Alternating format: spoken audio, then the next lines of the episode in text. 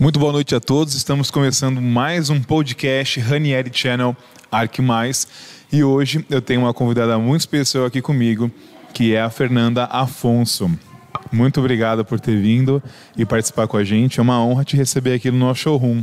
Obrigada a vocês. Estou muito feliz pelo convite e agradeço muito. O showroom é lindo. Gostou? Muito! Ai, que bom. que legal. Obrigado por ter vindo. Obrigada a vocês. E para quem está nos assistindo e não sabe exatamente como é que funciona, eu vou falar um pouquinho do nosso podcast. Bom, esse nosso podcast que a gente envolve e fala um pouco sobre o mundo da arquitetura. E o que é importante dizer é que, apesar do meu vínculo como sócio-diretor da Ranieri Mármores, a gente não tem nenhuma obrigação de falar de mármores. Mas a gente também agradece a Ranieri Mármores, que é a patrocinadora oficial do podcast, que disponibilizou toda a estrutura e também os equipamentos para a gente poder gravar esse podcast. Então, é, é isso aí. Também queria agradecer a Silvânia, da Decil Móveis, que ela disponibilizou a decoração aqui do nosso nicho de mármore. Inclusive, a gente está estreando hoje esse cenário. A gente não gravou ainda nenhum podcast aqui. Que privilégio! Você viu que legal? Então, tem gente que vai estar ouvindo pelo Spotify e tem gente que vai estar assistindo pelo YouTube. Aqueles que estão ouvindo no Spotify, se você está nos escutando, você pode ir no YouTube, Ranieri Channel, Arc Mais, e pode ali nos assistir, ver as nossas reações, como a gente está vestido, o que, que a gente está achando para esse podcast, tá bom? É, então é isso, vamos começar. Uh, queria primeiramente que você se apresentasse e falasse pro pessoal quem é a Fernanda. Prazer. É, eu sou a Fernanda Afonso, eu sou arquiteta. ah, trabalho na área de. é, tenho um escritório de arquitetura e interiores. Estou na área mais ou menos uns 10 anos. Ah, sempre amei essa, esse mundo de arquitetura, de design. Ah, e é isso, acho que é isso. E aí a gente podia começar com uma história muito interessante que a gente estava falando no, no início aqui, que, se eu não me engano, você decidiu que ia ser arquiteta com 11 anos. É isso mesmo. É real essa história? É real. Eu, com 11 anos de idade, eu teve na- no colégio a professora perguntou o que, que você quer ser quando crescer. E eu fiquei pensando, eu não sabia nem assim naquela época, né? Não, assim, a gente não tinha é, internet, não tinha esse acesso fácil, então eu não sabia nem o nome do que era, mas eu sabia que eu queria desenhar casas. É, Cara, muito, muito legal isso, né? assim, não tem ninguém, nenhum, nenhuma pessoa familiar próximo que é arquiteto. Mas eu achei, eu achava incrível, assim, eu lembro de passar dentro do tava no carro com os meus pais, eh, parava no farol, e entregava aqueles panfletos e eu colecionava os, os panfletos por conta das plantas. E eu ficava estudando aquelas plantas e desenhando elas, eh, reproduzindo elas em outro, em, em uma folha sulfite. E, e aí a gente foi atrás e descobriu que era arquitetura. E desde então eu sempre falei que eu ia ser arquiteta. E nunca, Cara, nunca legal, mudou. Muito legal. E me conta o seguinte: você lembra o porquê que tipo te deu esse estalo? Da onde que você é, é, se inspirou? Se você viu alguma coisa? Ou se você só gostava de desenhar? Teve alguma coisa? Eu gostava muito de desenhar, sempre gostei muito, mas é, eu ia sempre num condomínio ah, na Riviera e era um condomínio de casas que, que assim naquela época estava começando a construção. Então era ter um monte de terreno e aquelas casas construindo. E eu lembro de estar lá nos finais de semana e aquele barulho de obra. As pessoas acordavam e falavam, nossa, esse barulho, pleno sábado, 9 horas da manhã, esse barulho. E eu, eu adorava acordar com aquele barulho é, da obra acontecendo. E foi aí que eu comecei a prestar atenção e entender que eu gostava, eu adorava entrar nas casas na, na época da, da construção para ver como que era. Enfim, foi algo muito natural. Eu acredito muito que é dom. Assim, Você acredita em outras vidas? Ah, acredito. Acredita? Acredito. Você acha que pode ser tipo uma uma outra vida que você teve e aí você trouxe essa carga ou não? Olha, acho que sim. Porque, assim, é algo muito natural meu. Não foi nada forçado, não foi nada... é, não teve ninguém, né, sabe, que, que me... é, sei lá, me induziu a, a isso. Não, foi algo muito natural e muito... Eu era muito nova. Então, acredito que sim. Acredito que pode ter vindo aí de outras cargas de outras vidas, sim. um histórico aí, né? Olha que histórico é bom, porque eu realmente eu amo o que eu faço. É, as, por mais, assim, é uma, é uma... Todas as áreas eu falo que elas têm problemas. Mas a nossa, todo é, mundo sabe. Capricharam, né? Capricharam. Mas mesmo com todos os problemas que tem, eu nunca pensei em desistir, em sair. Nunca pensou? Não, assim, às vezes dá vontade de falar, ai, não aguento mais. Mas assim. Às vezes eu falo assim, cara, se era para ser um teste, então de parabéns, porque pelo amor de Deus. Mas é bem isso, Ranieri, porque às vezes é, é muito estressante, é muito cansativo. Eu já tive momentos que eu pensei, será que eu estou fazendo certo?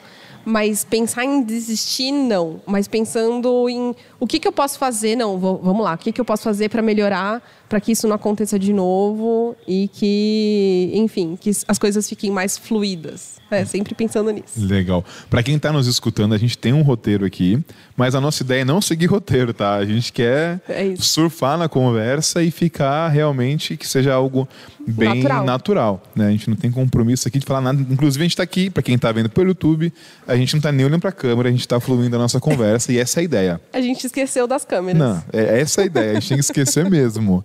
E aí, antes da gente continuar nosso papo, eu queria que você falasse do seu Instagram qual que é o seu Instagram e se você tem alguma outra rede social que você acha legal divulgar. Eu, meu Instagram é o, é arroba Afonso.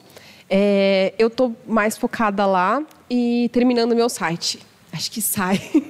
Há tanto tempo no mercado e o site não está pronto. É que hoje o pessoal é mais focado em Instagram mesmo, né? Ah, mas você não acha? Eu, eu acho que, que faz falta. Eu acho que faz muita falta. Eu não sei. Tem que ter. É, eu acho que assim, quando eu vou procurar uma empresa, eu procuro pelo site.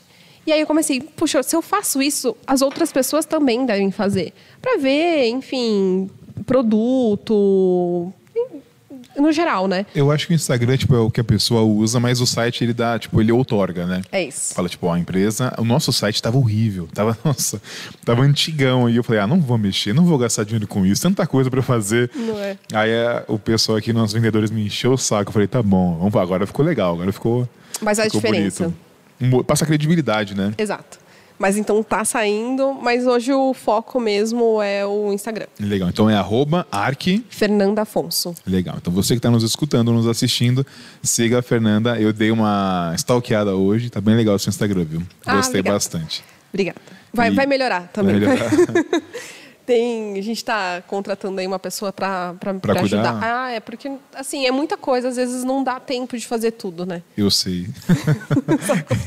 eu vivencio isso e é complicado. Tem que ter, tem que ter braço, né? Tem que ter braço. A gente às vezes fica, eu falei acho que no último podcast, a gente fica assim, não, eu vou me esforçar um pouco mais, né? Só que aí você também acaba comprometendo outras coisas e acaba que não faz, não é que não faz nada direito, mas poderia fazer melhor, né? É, mas tem um, tem um problema aí, né? Eu sou. Eu gosto de colocar a mão em tudo que eu faço.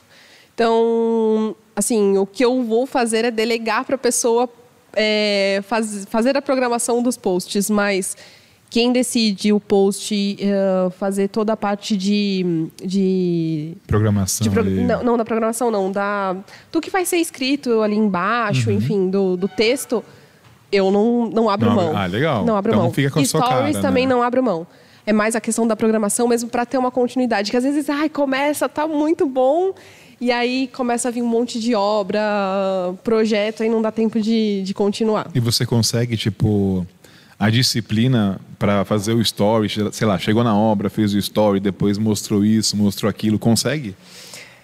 É, às vezes. às vezes falha um pouco, sendo bem sincera aqui, abrindo o coração, né? E mostrando que a gente tem atos falhos também, mas. gente como a gente, né? gente como a gente. Mas eu, eu tento, tento fazer, tento mostrar é, um pouco de como funciona. Você, mas você é uma pessoa que usa bastante as redes sociais como tipo consumo? Sim, uso bastante. É, eu, eu acho que hoje em dia tá quem não usa, né? É. Dia... Eu tô numa fase que eu tô meio de. meio bodeado com rede social. É mesmo? Eu não, não tenho mais vontade. Assim, tudo bem, minha vida é muito corrida, Mas eu perdi um pouco da vontade de ficar vendo, não tem mais saco, sabe? E aí, querendo ou não, eu, eu perco também a vontade de... De- postar, de fazer story, que é muito ruim, né? É, uma coisa que eu fiz é cortar, assim, antiga, antes, né? Era toda hora, ai, deixa eu dar uma olhadinha. Ah, só que, assim, quando essa olhadinha é 10, 15, 20, às vezes meia hora, e não dá. Então a gente tem que ter um pouco mais de foco. Disciplina, né? Disciplina. Tanto no Instagram quanto no WhatsApp, porque o WhatsApp é o dia inteiro de mensagem. Então, se também não tiver. É porque assim, o WhatsApp é, é fornecedor, é cliente, é. Não para, assim, 24 não, horas, né? não para. Então, também eu tô colocando limite aí para poder responder. Porque senão você não, não consegue produzir das outras Com coisas. certeza, fica travado. Né? Exato. Mas, ó, para quem também não conhece muito o nosso podcast, a gente gosta de falar também de coisas que não tem vínculo com o mundo da arquitetura. E aí, voltando no- na brecha que a gente deu da, da- do último tema, eu queria te perguntar qual a sua religião? Que se a gente falou de se você acredita em vidas passadas para trazer, tipo, essa, essa história com a arquitetura. Bom, eu fui criada em duas linhas, né? Na verdade, eu tenho a família da minha mãe é muito católica e a família do meu pai é espírita. Então, eu cresci nessas duas vertentes. É, eu frequentava e frequentava muito mesmo a, a igreja é, todos os domingos. É, eu, eu perdi um pouco isso. É, eu tenho muita fé na Igreja Católica, mas eu eu sou daquela pessoa que eu, como eu disse, eu acredito em outras vidas. é, eu acredito no espiritismo, porque eu também eu, eu fui ensinada na- na- nos dois, nas duas vertentes, né? Então é, algumas coisas acabam conflitando um pouco. É por isso que eu, assim, eu, eu hoje eu acredito na fé em geral. Eu, eu sou uma pessoa de muita fé. Assim, acho, acho que até por algumas coisas que eu já vivenciei, eu precisei trazer a fé muito forte na minha vida, assim, de acreditar. E eu tenho muito isso, eu tenho muito forte, independente da, da religião. Então, eu acredito, é, eu acredito em um Deus maior que eu acho que é que traz toda essa força pra gente. Você já estudou um pouco sobre física quântica? Já. E tem tudo a ver, né? Assim, eu acho que a física ela explica um pouco da, dos caminhos e da, dos pontos de vista de cada religião. Exato. Eu não sei se você conhece o Teta Healing. Conheço. Eu já fiz dois, duas fases aí. Que é legal. bem legal. São Gosto quantas total? Então, acho que tem mais um. Eu tenho avançado agora, acho que depois do avançado, acho que. Acho que acaba. Aí você abre um centro holístico, faz uns, aten- uns atendimentos. É muito legal, eu gosto É legal, né? muito, muito. Já viu o Barra de Axis? Já nunca fiz, mas, mas já vi. Eu nunca fiz também, mas eu estava estudando sobre. Eu sou meio curioso, assim, sabe? Eu vou. Somos. Eu adoro. Religião é um tema que me fascina. É muito doido, né? Desde que o homem é homem, e- e tem esse negócio do de onde viemos, para onde vamos, por quê, por que é assim, por que é assado, por que, que eu tô doente, por que, que eu tô feliz, por que eu tô triste. É a gente busca a resposta o tempo inteiro, né? O, o tempo inteiro. É isso. É, mas eu, eu- depois, até aprender um pouco do Teta Healing, enfim, você começa a entender um pouco da carga que você traz é, de outras vidas e, e o porquê que aquilo está acontecendo. É, muita coisa é, o- é o que o, Teta Healing prega, né, na verdade. Prega não, não é, não, não é bem essa palavra. Mas assim, tudo que você, tudo que acontece com você, você atraiu. E tudo que você atrai é por um, por um ensinamento. Então, assim, qual é o ensinamento? Legal, hein? Então, eu acho que é por aí. Eu, eu- hoje eu sempre. hum, Tudo que acontece na minha vida pessoal, na minha vida profissional, eu atraí. Por que, que eu atraí? Bom ou ruim, né? Bom ou ruim? Por que, que eu atraí? É, o que, que, o que, que eu faço para não atrair mais isso? Muito bom. É um pouco difícil acreditar. Às vezes falar, ah, aconteceu uma coisa tão ruim comigo, mas eu atraí? Como, eu não, eu- como que eu vou querer o mal pra mim? Mas Se é for algo... coisa boa, a gente nem liga, né? Nem não, eu liga. atraí sim, É, tudo bem. é Agora isso. ruim, a gente vai. "Ei, Mas Será? o porquê? O que, que eu estava querendo naquela, naquela situação? O que, que, tava, o que, que aconteceu? O que, qual é o aprendizado que eu tenho? Que eu Uhum. preciso ter porque a gente está aqui para evoluir, né? Com certeza. E como é que você aí, aí vamos voltar agora então para o trabalho? como é que você usa essa espiritualidade que você trabalha, que você vivencia? Como é que você não utiliza, não é a palavra correta, mas como é que cria-se essa ponte entre a sua espiritualidade e o seu dia a dia? Olha, nossa, que pergunta difícil. É, às vezes eu dou uma, uma forçada. Na verdade, assim, é, pensando um pouco nessa linha que a gente estava conversando, uh, muito, a gente tra trabalha em obra, trabalha com pessoas. E pessoas são diferentes. E a gente tem que saber lidar um pouco com todos esses tipos de pessoas, com todas, independente. É, eu, é o que eu comento. A gente tem que aprender a falar várias línguas na nossa profissão. Então a gente tem que ter, aprender a falar a língua do empreiteiro, do pessoal que está trabalhando em obra. A gente tem que aprender a falar a língua do cliente e a gente tem que aprender a falar a língua do fornecedor, que tem os prazos dele, enfim. Então a gente tem que falar todas as, as, as línguas com todas essas pessoas. Quando acontece alguma coisa de ruim, ou seja em obra, que em obra dá muita dor de cabeça, né? Toda, eu tenho, eu tenho um mantra. Toda obra dá problema. Toda obra. É um mantra. E, e, assim, por que, que eu falo que é mantra? Porque a gente tem que conscientizar que é. dá problema, porque a partir daí a gente alinha a expectativa e também ali alinha o quanto a gente emprega de energia para não dar problema. É isso. Um casamento. Mas, só um parênteses. Mas assim, é, quando acontece alguma coisa de muito ruim, eu sempre paro para refletir o, é, o, o porquê que aquilo aconteceu e o que, que eu posso fazer para que aquilo não aconteça mais. Então, eu acho que é muito mais nessa linha do tentar, assim, aconteceu, eu não posso fazer nada, não vai mudar. O que, que eu posso fazer para que aquilo não aconteça mais?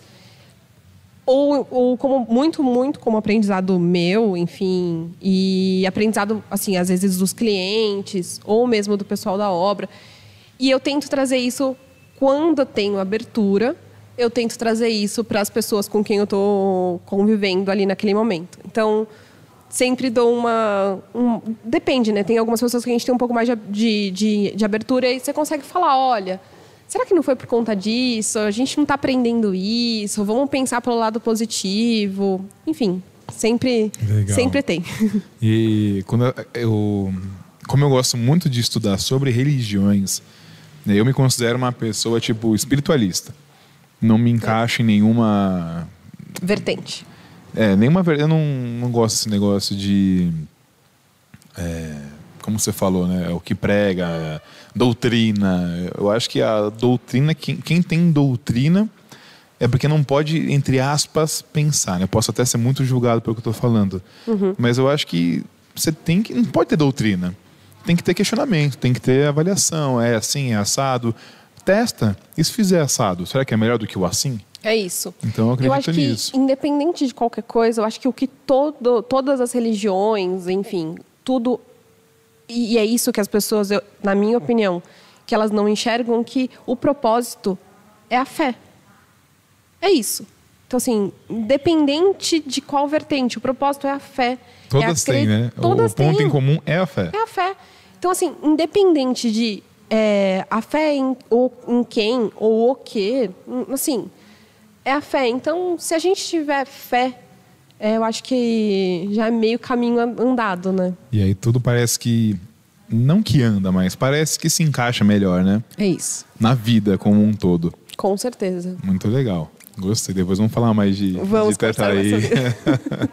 e aí vamos voltar então para o trabalho. Vamos lá. É, você é nova, né? Relativamente nova. E você falou que abriu o escritório com quantos anos?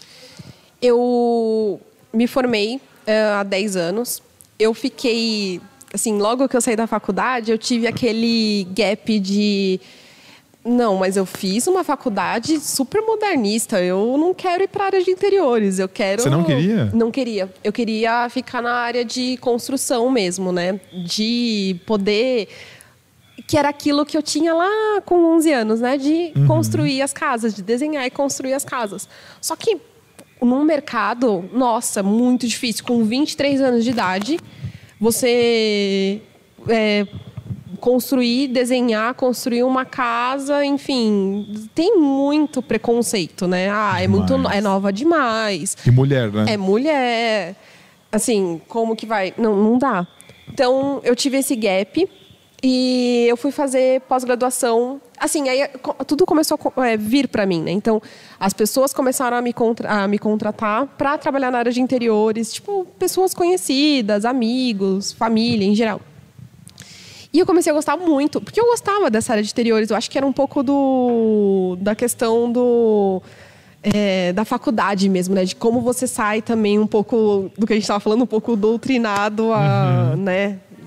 Ainda mais eu, eu fiz belas artes, então apesar de tudo, tinha assim, os professores eram bem ah, construir, enfim. É, e aí eu fui fazer uma pós-graduação em administração de empresas porque eu já estava tocando as coisas sozinha. Que legal, hein? Só que, quando eu fui fazer a inscrição, eu conheci o coordenador da, do- da pós-graduação em design de interiores. E aí eu falei, gente, é isso. Vou fazer design de interiores. Fiz design de interiores, fiz. Eu, assim, amei. A pós-graduação foi incrível. E depois disso, e aí foi em 2014 quando eu falo que eu realmente abri o escritório, que aí eu comecei a, a realmente trabalhar e, e começar a crescer, né? Como, como, enfim, no escritório. E você tinha quantos anos? 2014? Ih, vamos fazer a conta? o pessoal vai fazer conta, vai revelar a idade. Vamos fazer a conta? Eu não, não, peraí, tem, que- tem que fazer a conta mesmo. Eu tenho 33 hoje. Vamos lá, quem é bom de matemática aqui? Sete anos a menos, né? 2014, seis para C é sete anos a menos. É isso, 20. 26. 26, é. 26 Bem anos. novinha, né? Novinha. Qual foi o seu maior desafio? Falou assim, meu, nossa, como, como isso me atrapalha? Eu não sabia que era assim que tinha que fazer. Depois que eu descobri, deu um estalo. Acho que minha maior dificuldade era parte de administração de empresas. Eu acho que isso era meu era pior do que porque assim, você- quando você abre um, uma- um escritório, você não é só ali, não é só ser só ser arquiteta, né? E tem essa ilusão, né? É, outras pessoas acham, não, é só, ah, não, beleza, eu vou aqui Vou fazer desenhar. um projeto, eu vou desenhar, vou entregar o projeto, mas não. É administrar tudo. Administrar a sua empresa, administrar a obra, a- o projeto, enfim, administrar tudo. Então, acho que meu maior, meu maior problema foi essa parte de administração, mas que melhorei muito. É, não tem nem o que falar, enfim. Hoje é muito diferente, né? Quando você começa, é um pouco mais complicado. E a parte de obra, eu acho que muito mais do que a parte de, de projeto em si, né? A parte de proje- obra foi pior ou não? foi pior, porque, assim, no começo, é, o pessoal perguntava, mas você é muito nova. Eu tenho 33, mas, assim, eu sempre tive a aparência de ser mais nova. E, e as pessoas não respeitavam. Porque eu, com 26 anos, eu tinha cara de 24, 23, e as pessoas não respeitavam. Falavam assim: ah, essa menina vai querer mandar em mim? Como assim? Não vai mandar em mim. E como que era com os clientes? Os clientes, como que eles é, Com os reagiam? clientes eu não, não, tinha, não tive nenhum problema em, em relação a isso, a ser nova ou qualquer coisa do tipo. Com o cliente, não. Era mais com o pessoal da obra. Entendi. Muito doido isso, né? É, eu acho que todo mundo passa um pouco por isso, principalmente, e aí eu, eu acredito muito nisso, sendo mulher. Porque aí a, a pessoa que está lá, é, como eu ouvi, eu até contando aqui nos bastidores. Uma vez um, um, um pedreiro falou para mim: É, mas quando você nasceu, eu já estava nessa área há muito tempo, você vai querer mandar em mim? Eu falei: Mas eu não estou mandando, eu só estou dizendo que a gente precisa seguir o projeto e o projeto é tal. Como se tempo também quisesse dizer alguma coisa ou significasse algo, né? É, é, é, eu ouvi, mas você nunca colocou a mão na massa? Como você sabe como faz?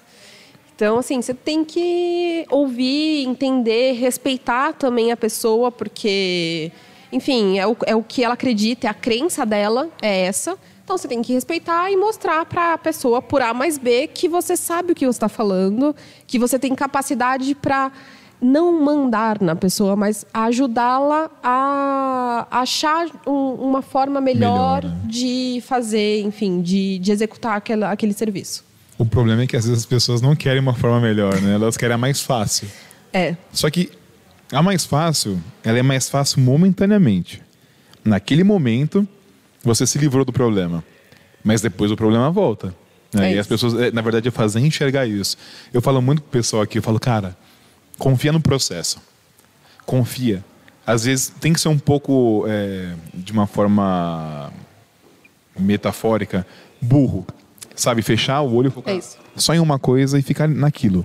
Mas e isso é gestão, né? É gestão. Eu falo pessoal. E aí, às vezes, tem gente que tem muita dificuldade de, tipo, acreditar nisso, porque parece que é uma poesia, né? Parece que é uma, um delírio. E aí, o tempo vai mostrando, né? E é isso que é legal. O exemplo, o exemplo, ele prova, né? O exemplo prova. Não tem jeito. Eu acho que, assim, é óbvio que com o tempo isso foi mudando. Hoje eu não tenho mais nenhum tipo de problema parecido com isso. É, pelo contrário, assim, as equipes de obra, obra com quem eu trabalho, sejam elas até novas ou pessoal já antigo que eu trabalho, nossa, eles são super respeitosos, é, fazem assim, ah, me ligam é, antes da gente entrar ao vivo. Eu até recebi uma ligação. É, eu não podia atender, mas é sempre assim. Não, Fê, quando você terminar aí, então você me liga, tô, tô com umas dúvidas aqui e eu quero tirar com você. Não, assim, né, de, da confiança mesmo, que é isso que eu é, sempre tentei manter, sempre, é, sempre, não é tentei manter, eu sempre mantive, na verdade, essa relação de confiança com o pessoal de obra, principalmente, para eles entenderem que não, eu tô aqui para ajudar você, não tô aqui para te atrapalhar. Legal. Me conta uma coisa. Qual que são os seus hobbies?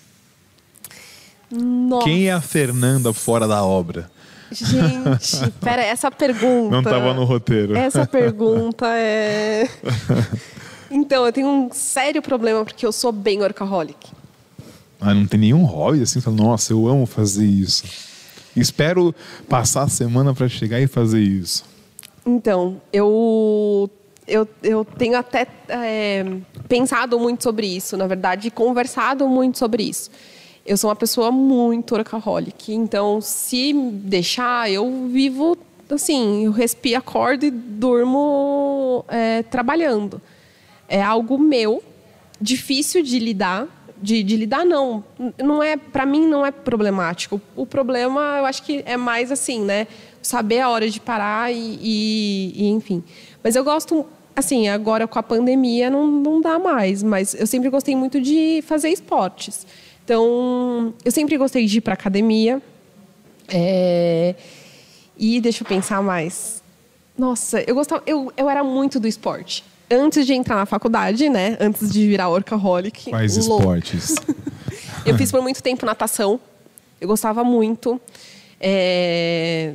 Cheguei a competir, foi, foi bem legal. E, e na época jogava vôlei também. Então, eram dois esportes que eu gostava muito. Qual posição que você jogava no vôlei? Ah, olha o meu tamanho. eu preciso falar alguma coisa? Meu tamanho já diz tudo, Era né? no bloqueio, né? Com certeza que não. Você ficava focado em bloqueio. é, não, não sou muito... Não sou grande. Não tem uma estatura não muito... Não tenho uma estatura muito alta. É, não tenho nem 1,60m de altura, então uma levantadora, né?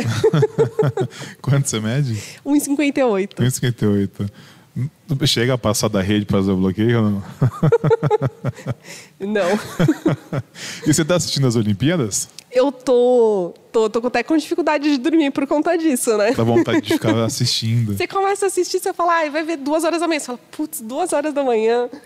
É mas, é mais a maior vontade de ficar assistindo. Nossa, né? é muito legal, assim, é ver a superação independente. Óbvio que a gente torce muito pro, pro Brasil, mas independente disso, você vê aquelas pessoas ali, o quanto elas se esforçam para elas fazerem o que elas fazem da melhor forma possível, meu Deus, é, é surreal, assim. Eles é um, são... Tem mega, um mega esforço, por exemplo, eu tava vendo o judô.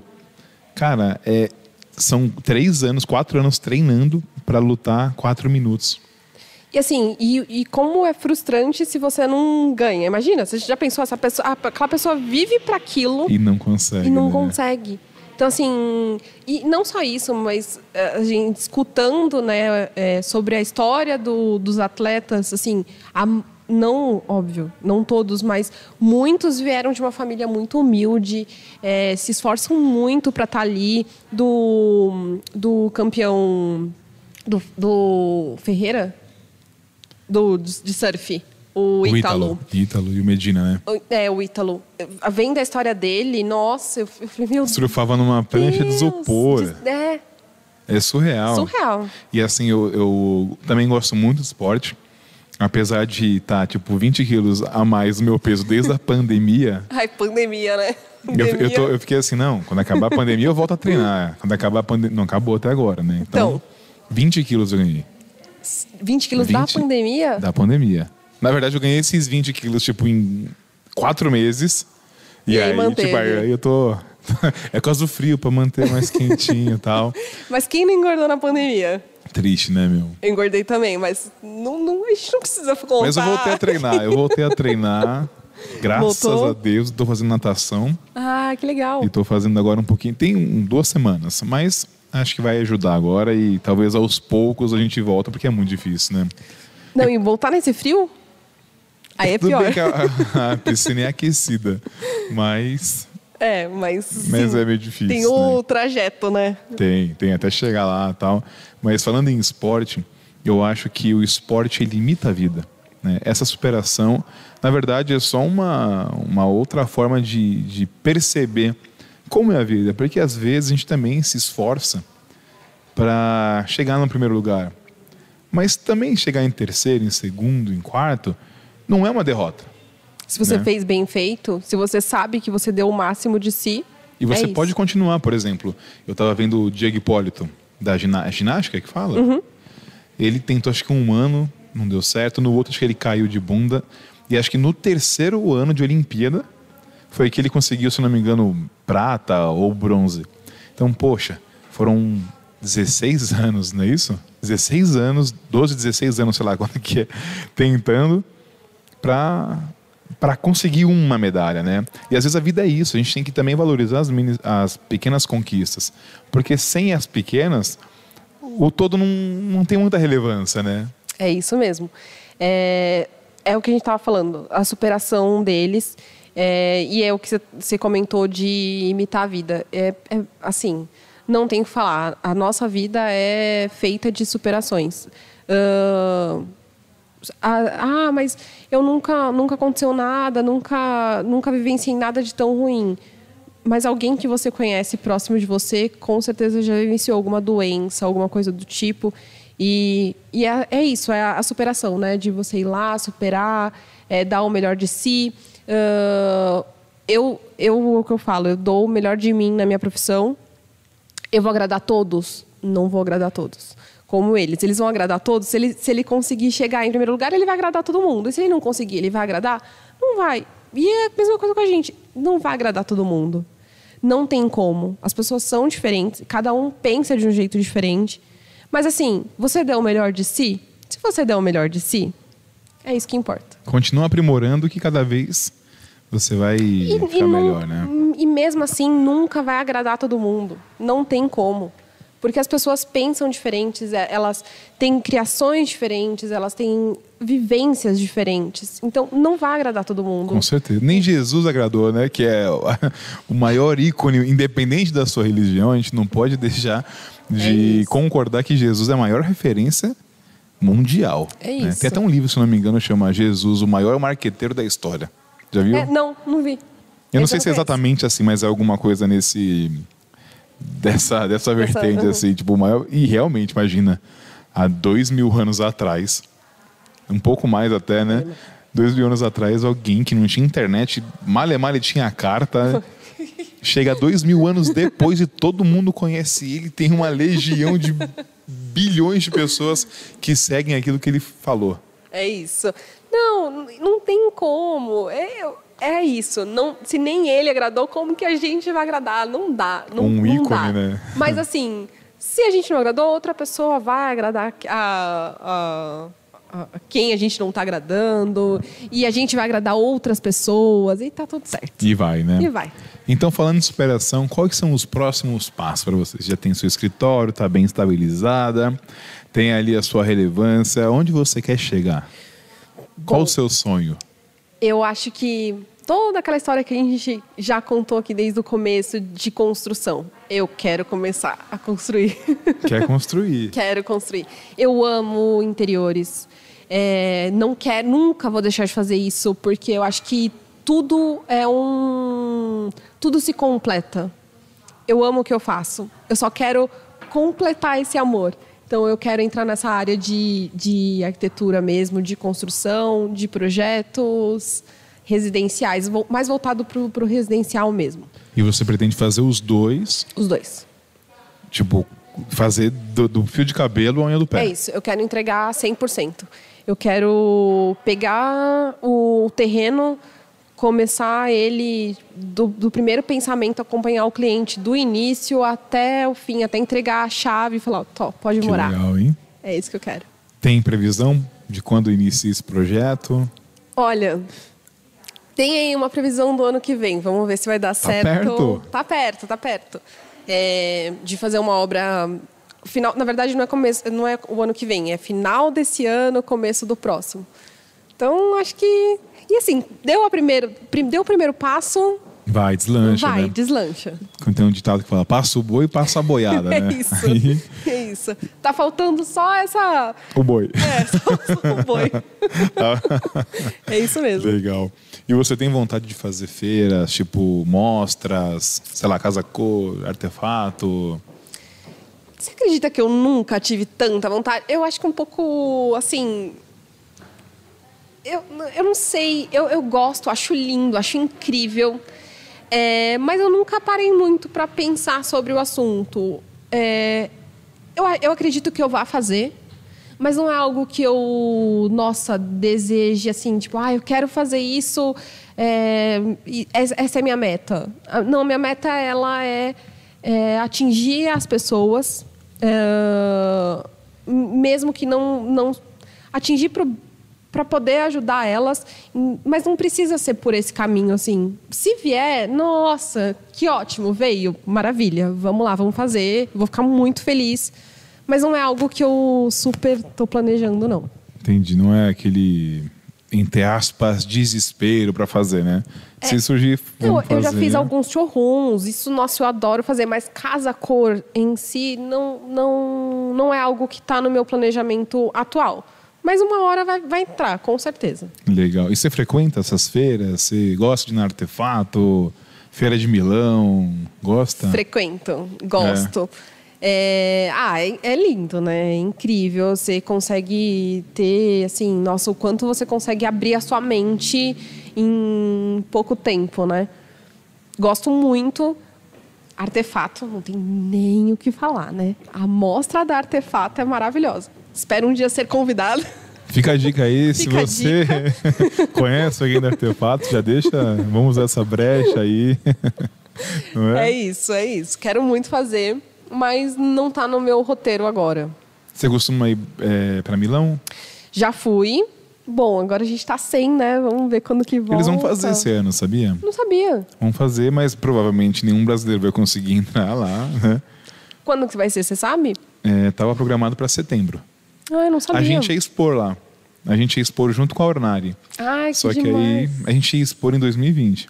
Aí veio a pandemia, postergaram para abril desse ano, É, isso eu lembro. aí jogou para setembro. A gente não vai conseguir, até porque a parte de cozinhas vai ser só no que vem. Eles vão fazer, sei lá, meio que uma. Acho que só um, algo, algo menor, é, né? Pra falar que teve, que, não, que também, se não me engano, é uma edição comemorativa de não sei quantos anos deles. Então eles estão com essa vontade de fazer algo diferente. Nossa, eu não sabia.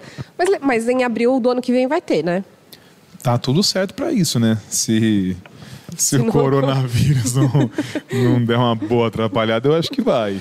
Ah, tomara, né? Vamos ver, o ano que vem eu tô querendo ir. Mas... A gente vai expor, se você for, Ah, legal. aí a Vamos. gente tem que combinar lá. Combinado. Ó, eu vou Boa aproveitar, vou aproveitar a brecha aqui que abriram a porta do nosso showroom. Fica também mais uma, uma desculpa para o pessoal entrar no nosso YouTube e ver, porque a gente está num cenário aqui que é a nossa lareira. E aí eu vou acender a lareira. Fiquei com medo de acender no começo, de Fica ficar muito calor. quente, né? Parece um aquele aqueles frango no, no galeto. Porque aqui a gente já tem um, É. um aquecedorzinho. Tem, não dá pra ver. Será que dá, não dá pra ver naquela câmera, né? Ó, aqui dá pra ver. Cadê? Peraí que eu tô... Na- No, se, se a gente conseguir, dá pra ver aqui pelo... Pelo ah, reflexo? Pelo reflexo. Quer ver na outra câmera? Joga naquela outra. Aqui, ó. Aí, ó. Ali. Aqui, ó. Ali. Tem um, um aquecedor. Mas a gente vai ligar aqui, então deixa na geral. Vamos ver se não vou incendiar tudo. Opa! Opa! um barulhinho. Será que pegou no microfone? Será que pegou? Não sei. Mas enfim, dá pra ver? Nossa, não dá pra ver. Nossa, é verdade. Não acredito que não dá pra ver.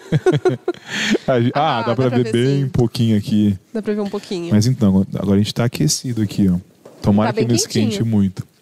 O legal é que a gente deixa aqui, dia- tipo, no dia a dia, vai esquentando a pedra aqui, e aí o próprio ambiente fica bem, Quente. bem mais confortável. Não, e, e essa pedra é linda, né? Você gosta de pedra natural? Eu amo pedra natural. Eu gosto muito, muito, muito. Eu tenho, assim... é, Eu já fui, em- já, já fui pra Vitória. Sério? Fui- Você foi pra Cachoeiro?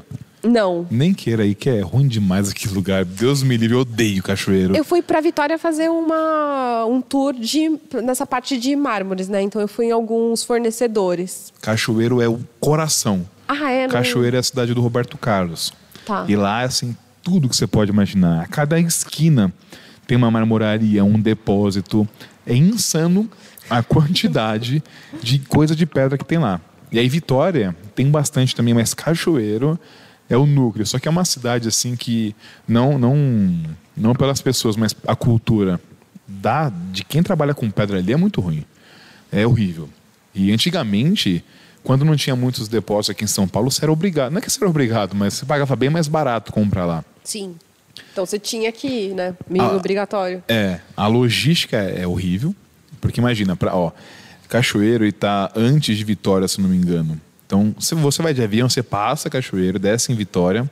Nossa, tá quente aqui, meu Deus, eu me arrependi de ter ligado. tá batendo um bafo aqui no meu rosto. Eu não tô sentindo tanto, eu tô um pouco mais afastada. Eu vou vir um pouco mais pra cá. Mas enfim, você vai pra Vitória pra voltar, você pega tipo uma estrada que deve ter uns 80, 100 quilômetros e é horrível a estrada. Então você demora três horas pra chegar.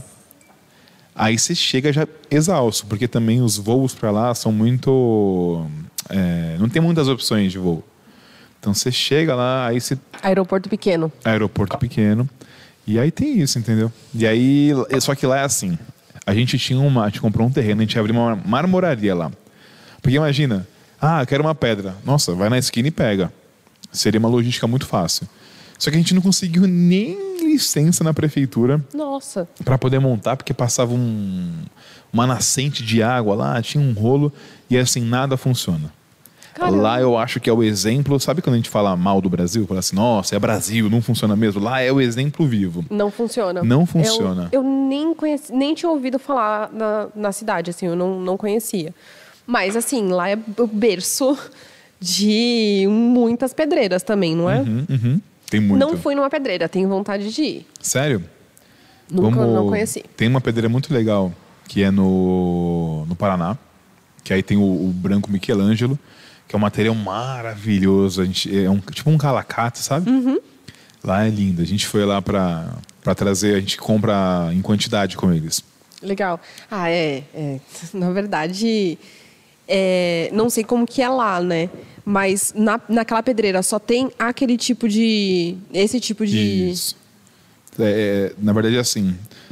O pessoal fala muito, ah, o que é uma pedreira? Imagina que é uma montanha Uhum. de pedra.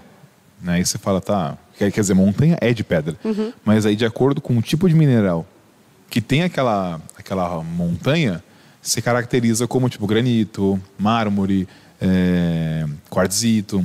Tá. De acordo com, por exemplo, Com- granito com- uhum. tem que obrigatoriamente ter uma grande quantidade de mica, feldspalto e quartzo, que são os minerais. Mármore, ele é uma pedra metamórfica originada do calcário.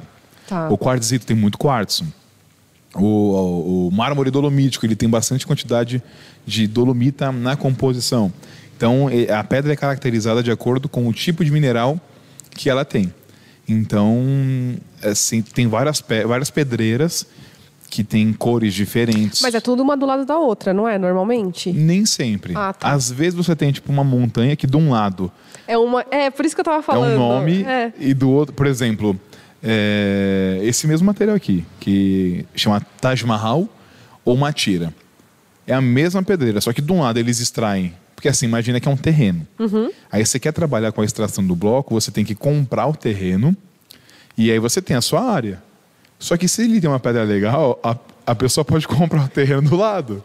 E pode extrair também pela outra parte da montanha. Tá. E aí, ah, esse é, o meu é o Taj Mahal, do outro é uma tira, do outro é um outro nome. E aí são. Ali é uma pedreira quase única que eles são muito parecidos. Eu cheguei numa fábrica e ver o bloco é, inteiro. inteiro. Nossa, coisa mais linda, né? É. E o como aquilo, na hora que vai pro corte de água, que assim. surreal, é surreal, né? Surreal.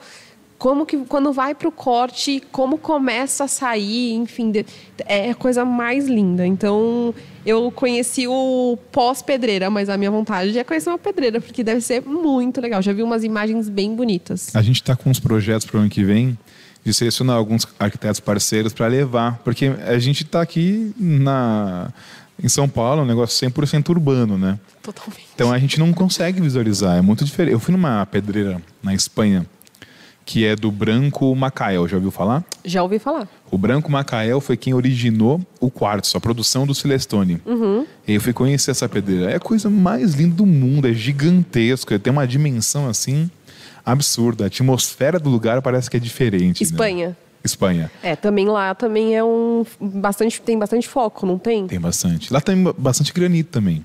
Tá. Tem granito, mármore, tem muita pedra. Lá tem um crema marfio. Não, é assim, não tem o que falar, né? Eu gosto, por exemplo, eu gosto muito do Decton, acho lindo, mas é muito diferente de quando você olha que nem essa pedra aqui, que é Taj Mahal, que você falou, Taj né? Mahal. Você olha essa pedra, cada veio, cada, enfim, cada pontinho é diferente, é, é, é lindo. É, é único, lindo, né? É único. Cada pedaço, você nunca, nunca vai ter nenhuma pedra igual a outra. E tanto, tanto no, no desenho quanto na coloração também, né? Uhum. Você vê que na mesma, na mesma pedra aqui, você tem oscilação que não tem igual, né? É, tem, tem um, uma parte branca, uma parte um pouco mais é, amareladinha, enfim. É lindo, não tem o que falar. Então, é quando a gente inicia esse projeto, a gente convida você. Por favor. Para conhecer a pedreira feliz. e ver todo o processo. A gente está fazendo isso em parceria com a Michelangelo. Tá. Vai selecionar uhum. alguns arquitetos para ir com a gente. Ah, que é legal. bem legal. É legal. bem legal. Uma experiência única. Tem que gravar. Tem, tem, tem que gravar por dia, né? Fazer um podcast lá, no meio das pedras, Imagina. assim, mostrando tudo. Olha, não é uma má ideia, hein? Em cima de um bloco. Só quero ver como que vai colocar para funcionar tudo. Como? O pessoal aqui já tá falando, Fernando, o que, que é isso? Vocês gostaram que da ideia? ideia é essa? Sensacional. Aqui não dá para ouvir, mas não, o pessoal tá no delírio aqui. Dá ideia pro, pro pessoal de eventos e RP fazer isso, eles piram mesmo, né? Olha lá, já estou imaginando. Vai sair, vai sair vai do sair. papel. Mas vamos lá. É, me conta um pouco dos conflitos que você sente em obra. Olha, eu acho que é mais é, alinhar expectativa, muitas vezes alinhar expectativa, prazos, e assim, quando a gente fala é, gente, é difícil, porque tem uma fase é, antes da pandemia e pós a pandemia, né? Porque o pós-pandemia está muito mais complexo do que. Eu ia te perguntar, você acha que piorou ou que melhorou? Piorou. Piorou. Porque assim, uma, todo, assim, não sei como que está aqui, mas o material normalmente está atrasando muito. É. Então, ah, eu quero comprar um porcelanato. Ah, não, não tem. Uma cadeira, né? Não, uma cadeira. Ah, não, não tem matéria-prima. Gente, não tem matéria-prima. E aí, assim, como alinhar essa expectativa do cliente, da mudança, é, com o pessoal da obra, de fazer muitas vezes a execução. É, eu não sei se você sentiu, mas está tendo muita troca também. pessoal que tá, tá se mudando muito. Então, morava Tem. num apartamento pequeno, tá indo para um maior, morava num apartamento, está indo para uma casa, enfim. As pessoas elas estão fazendo bastante essa transição. Então, alinhar essa transição é, de querer tudo muito rápido, né? De ah, fazer uma obra mais rápida normalmente, sem a matéria-prima, enfim, então tá tendo bastante problema. Até também questão de custo Aumentou muito, né? muito, assim. é, os, os clientes falam assim. Eu fiz até uma reunião ontem com um cliente. Ele falou: ah, quanto é, você estima que eu vou gastar? Eu falei: eu, eu não, não passo mais o valor que eu Não passava dá, né? antes. Não dá, eu não, não sei, não tem como. Tem um amigo meu que falou assim: olha, eu vou reformar, eu vou entregar lá tal, em dois meses. Eu falei, não vai. Não, eu vou, eu vou fazer. Eu falei, esquece, você não vai fazer, não tem como. Não, porque eu falei com tal cara, me prometeu tanto, o outro prometeu tanto. Eu falei, pode dobrar o prazo. É, tá muito difícil. Tá E muito, muito Ele difícil. começou a fazer, já deu o tempo que ele tinha estipulado. E não deu certo. E se bobear, vai mais do que eu tinha falado pra ele. Eu nem vou falar nada, que eu tô com uma cliente que eu preciso entregar daqui a duas semanas e vai entregar em duas semanas. Você sabe que a gente tem 30 anos de empresa. Quase 30 anos, 28, 27 anos. Nunca na história da, da Ranieri a gente atrasou mais do que tipo dois dias. E assim, pedidos Imper- específicos. Impecável. Pela primeira vez, infelizmente, né? Eu acho que assim, a gente. Eu sou o tipo de cara que eu faço o nosso marketing positivo, mas eu também falo dos nossos defeitos, porque é a partir dos defeitos que a gente pode arrumar, consertar. Pela primeira vez na vida, na história da Ranieri, a gente teve que atrasar tipo uns 10 pedidos a mais ou menos 4, 7 dias. Para vocês é um transtorno Demais, Surreal, né? demais. Porque assim, falta disco. Aí você consegue o disco. Por exemplo, hoje, eu estava lá na, na fábrica. Deu 11 horas, eu ouvi um silêncio assim. Eu falei, "Ih, tem alguma coisa errada. Silêncio na fábrica. A gente foi ver, estourou a correia do compressor. Hum, e para chegar. A gente tinha uma correia lá. Só que se não tivesse, É ia isso. demorar tipo uma semana para entregar. A gente só trabalha com compressor. A gente não trabalha com eletricidade. E aí, como é que você faz? A gente tenta prever, né? A gente tenta antecipar. Só que tem coisa que foge e assim, não tem como. Agora a gente chegou no momento, por exemplo, preto absoluto. Não tem para comprar. Não tem? Não tem. É mesmo, é um material tão. Tão utilizado. Não existe. Assim, tem uma chapa ali que não tá legal, outra que tá pequena, não acha. Nossa, eu não tava sabendo disso. É. Por exemplo, a- esse material aqui ele tem um tratamento da Cosentino, que Uhum. é a fabricante do Decton, que chama Senza. Ah, da- ah, nossa, sério? É. Eles pegam a pedra Eu não, natural. eu conheço essa linha, eu amo essa linha, eu acho incrível. Eu, eu sempre peço para fazer o testezinho pro cliente ver, porque eu acho Na- maravilhoso. da areia, né, da água. Mas é, eu não sabia, assim, a pedra é pequenininha, né? Na hora que Você você, vê inteira. Eu nunca tinha visto ela inteira, linda, linda. E aí a Cosentino pega o São Gabriel e eles fazem um tratamento smoke. Para quem conhece um pouco mais de pedra, é escovado e levigado. Uhum. E eles aplicam essa tecnologia do Senza que deixa impermeável com garantia de 15 anos contra manchas. Uhum. Não tem. Não tá no, não tem no não mercado. tem. Assim, a gente, não tem. Aí a gente fala, como que não tem? Não tem. Muito obrigada pela informação. Eu não vou. eu, não- eu vou tomar um pouco de cuidado, não vou passar isso para os meus clientes, Tem né? não muito vou material colocar que no- não tem. É, por exemplo, e também os materiais de uso, uso e consumo. Disco, lixa. Não, tá tudo em falta. Aí a gente tem que comprar uma paralela. Aí não é legal. Aí eu não vou entregar uma pedra que não é legal. né? Não, é. Você perder qualidade não, não faz sentido, né? Não Ou faz. De tantos anos de mercado, perder qualidade não é legal. É, é isso, assim, tá tudo muito. Tá tudo atrasando demais. Falta de material. E sabe o que eu percebi? tudo. Que nem te, ia te perguntar, né? Você achou que melhorou ou que piorou? Porque, incrivelmente, eu acho que as- é, o Brasil é, é um, é um país, assim, um lugar complicado, né? Eu acho que estão se aproveitando tanto da pandemia que as pessoas já não, não entendem mais. Por exemplo, foi, ó, tem um ano e pouco de pandemia. Foi a primeira vez que a gente atrasou, tipo, 10 pedidos. 5 a 7 dias. Que não é um atraso gigantesco, mas a gente sabe que faz falta. Né? É, só que você percebe que o cliente já está super desgastado com essa história. Teve arquiteta amiga minha que eu falei, ó, vou precisar atrasar seu pedido, viu? Ela, não, por quê? Eu falei, meu, pandemia. Ela, ah, conta outra, vai. Não é Ninguém sério. acredita. É, isso. Ninguém acredita. Porque todo mundo fala, ah, é por conta da pandemia, por Começa conta da usar pandemia. desculpa, né? Usar como desculpa. Mas assim, tá acontecendo mesmo, assim. é, Eu não sei como que tá a questão, se vocês aumentaram o prazo de vocês até de entrega. Não entramos. É, o que eu tenho visto é a maioria dos fornecedores aumentando o prazo de entrega. Assim, a gente está falando de, ah, não tem um mármore, não tem uma peça, não tem uma pedra ou outra, mas é, porcelanato é o que eu estou vendo a maior, assim, o maior déficit no mercado que eu tenho visto é porcelanato. Você chega, só vai começar a fabricar daqui a três meses. Tipo, oi, como, Como assim? assim? Três meses? E aí até ficar pronto, até chegar, porque isso tem todo um processo, né? Não tem carro. As montadoras não estão produzindo carro.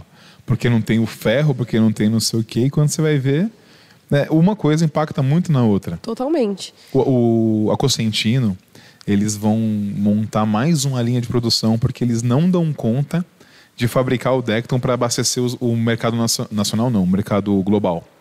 Nossa. É. Você já, já foi para lá, na Já. Espanha? Não, Espanha não. Na Consentino aqui em Vitória já, mas Tá, lá, não. Lá na Espanha, em Almeria.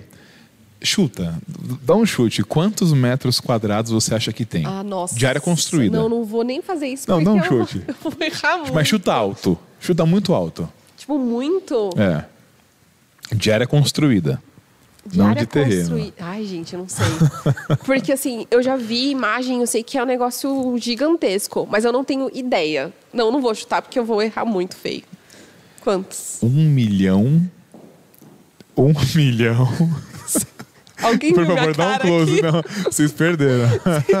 Vocês deram um close? Não, né? Um milhão e duzentos, trezentos mil metros quadrados. Cara, um milhão de metros quadrados. Eu, olha, eu ia chutar uns 200. Um milhão e duzentos mil metros quadrados de área construída.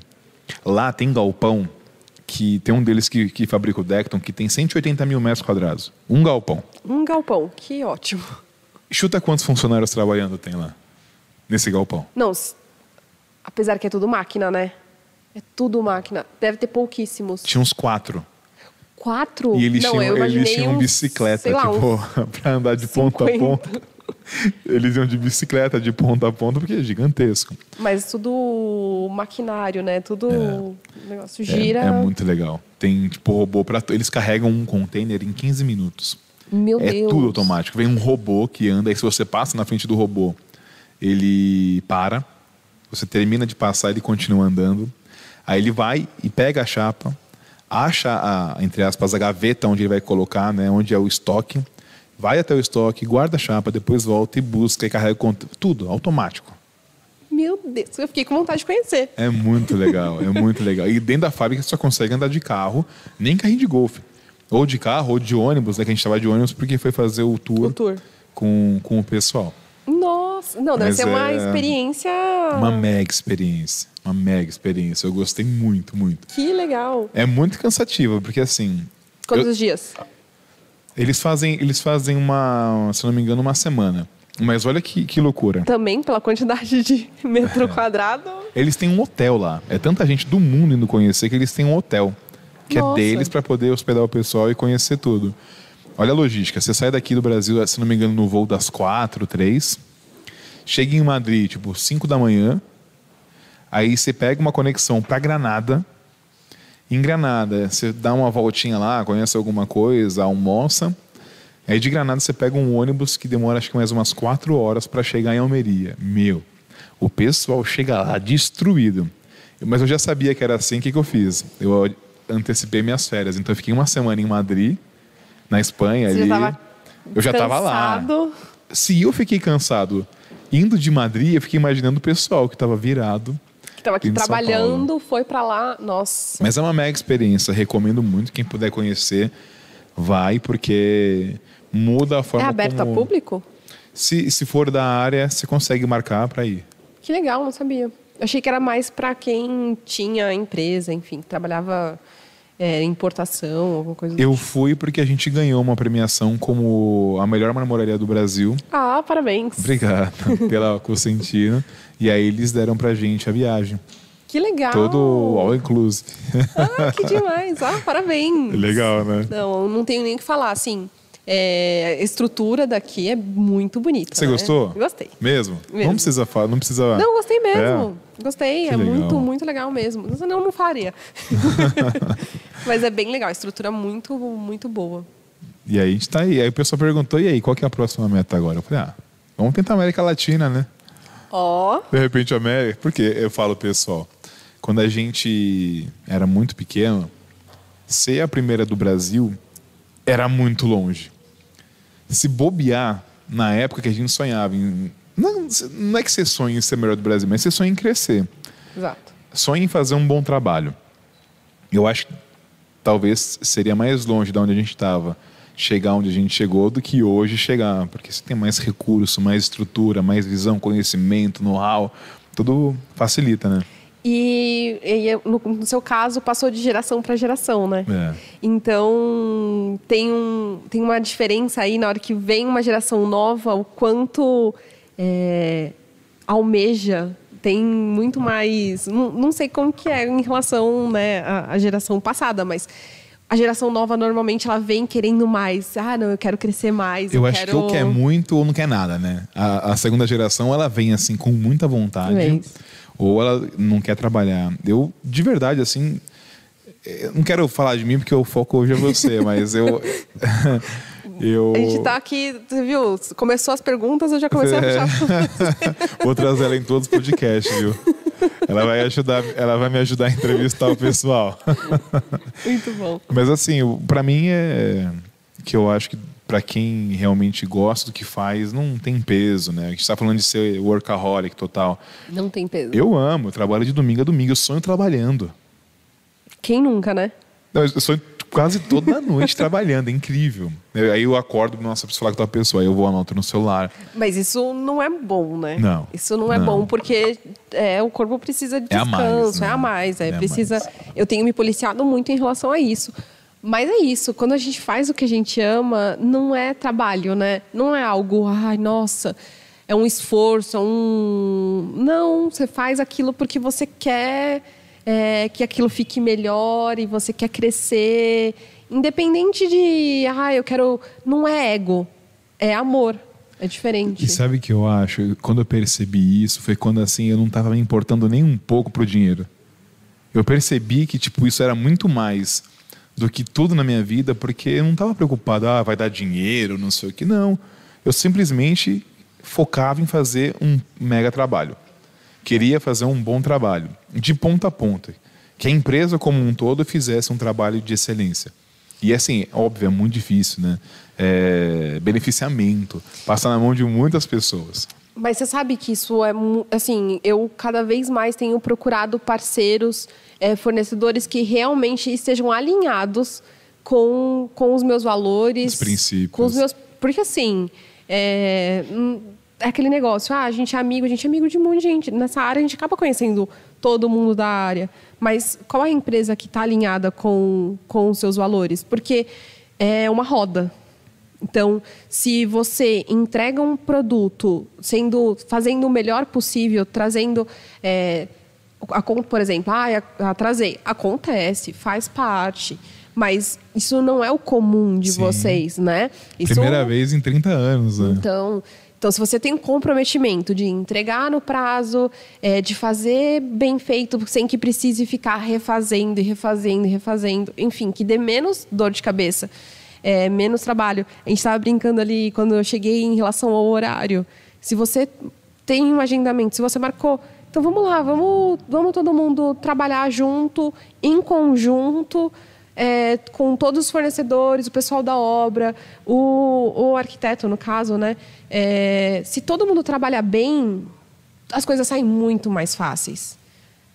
É, Sai menos dor de cabeça, você tem menos estresse, menos tudo. Então, o quanto é importante uma empresa, um fornecedor, ter muito comprometimento, tanto com o material quanto com entrega. Mas óbvio que isso é muito de quem está ali por trás.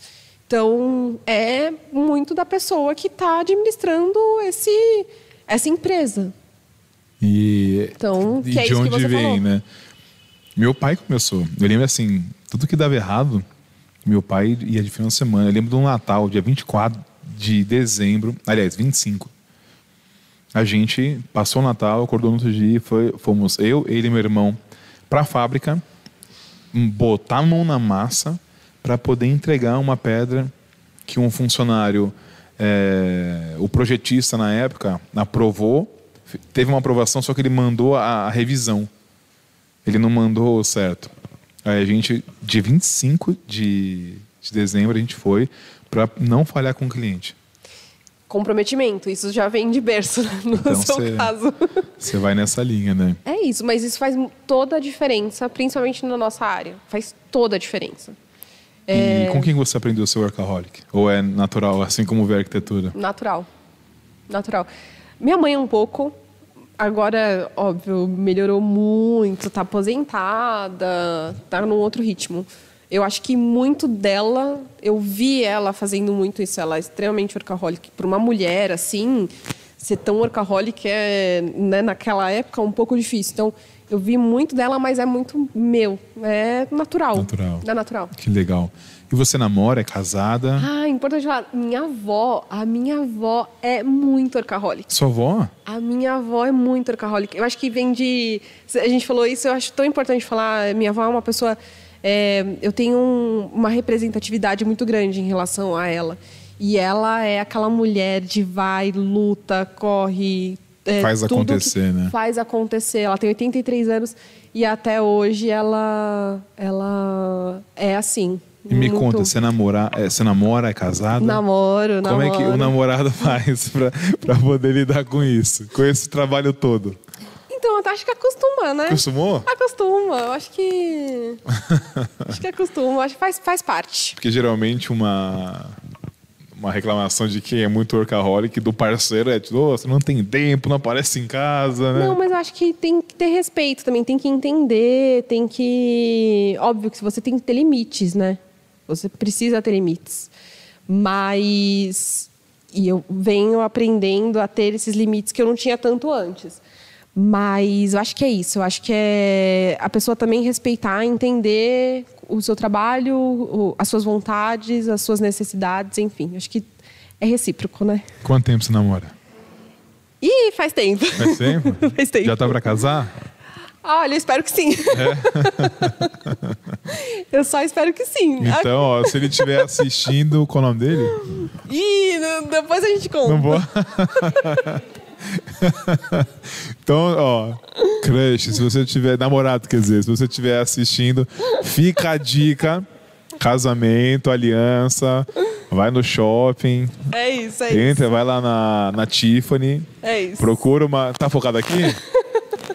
Ó, conselho de amigo: vai na Tiffany, compra uma bela de, uma, de, um, de um solitário, um diamante legal, pede em casamento, faz uma surpresa. Ai, meu Deus.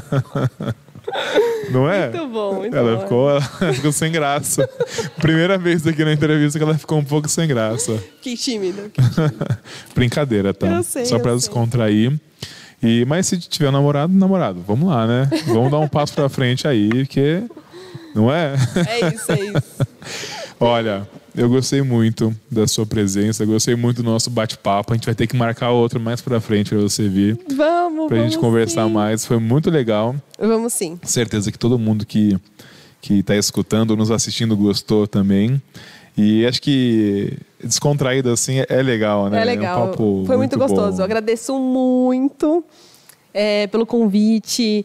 Agradeço pelo papo. Foi muito gostoso. É, adorei conhecer. Ah, obrigada. Tô agradecendo aqui os, os- essas duas pessoas maravilhosas. A duplinha. A duplinha. O Cosme e Damião.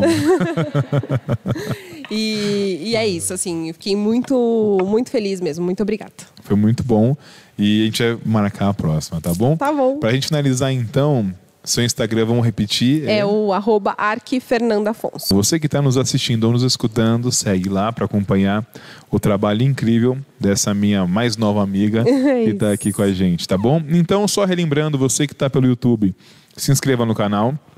E você que está pelo Spotify, pode assistir lá no YouTube que você vai ver a nossa lareira aqui. Ó, agora dá para ver o fogo ali, ó. Tá dando para ver o fogo na nossa lareira. Você pode ver as nossas reações. Depois também sai os cortes do podcast. Então vai lá no YouTube. O canal chama Ranieri Channel com dois N's, ARC de A-R-C-H mais símbolo. Como é que fala? É símbolo mesmo, né? E aí você pode acompanhar essa entrevista com imagens. E se você está no YouTube, vai lá no Spotify para simplesmente ouvir enquanto faz alguma coisa, vai correr na academia e nos escuta, tá bom? É isso. Obrigado mais Obrigada uma vez e até a próxima, até. pessoal. Um beijo, tchau. Tchau, tchau.